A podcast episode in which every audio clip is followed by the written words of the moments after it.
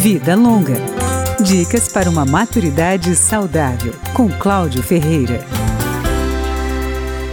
Como o idoso pode evitar cair em golpes? Isabel de Moraes, diretora da Divisão de Estelionatos e Defraudações da Polícia Civil de Brasília, dá algumas dicas.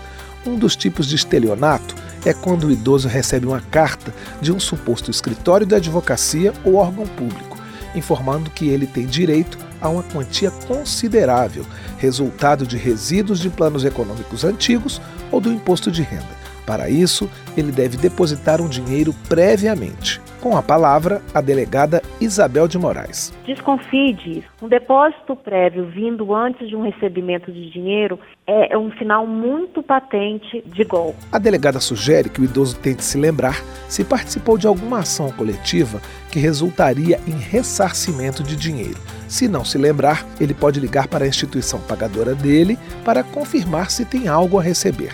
Os estelionatários envolvem até os parentes dos idosos em golpes. Um deles liga para a vítima, se dizendo um familiar que está na estrada, em apuros, precisando de dinheiro que tem que ser depositado o mais rápido possível.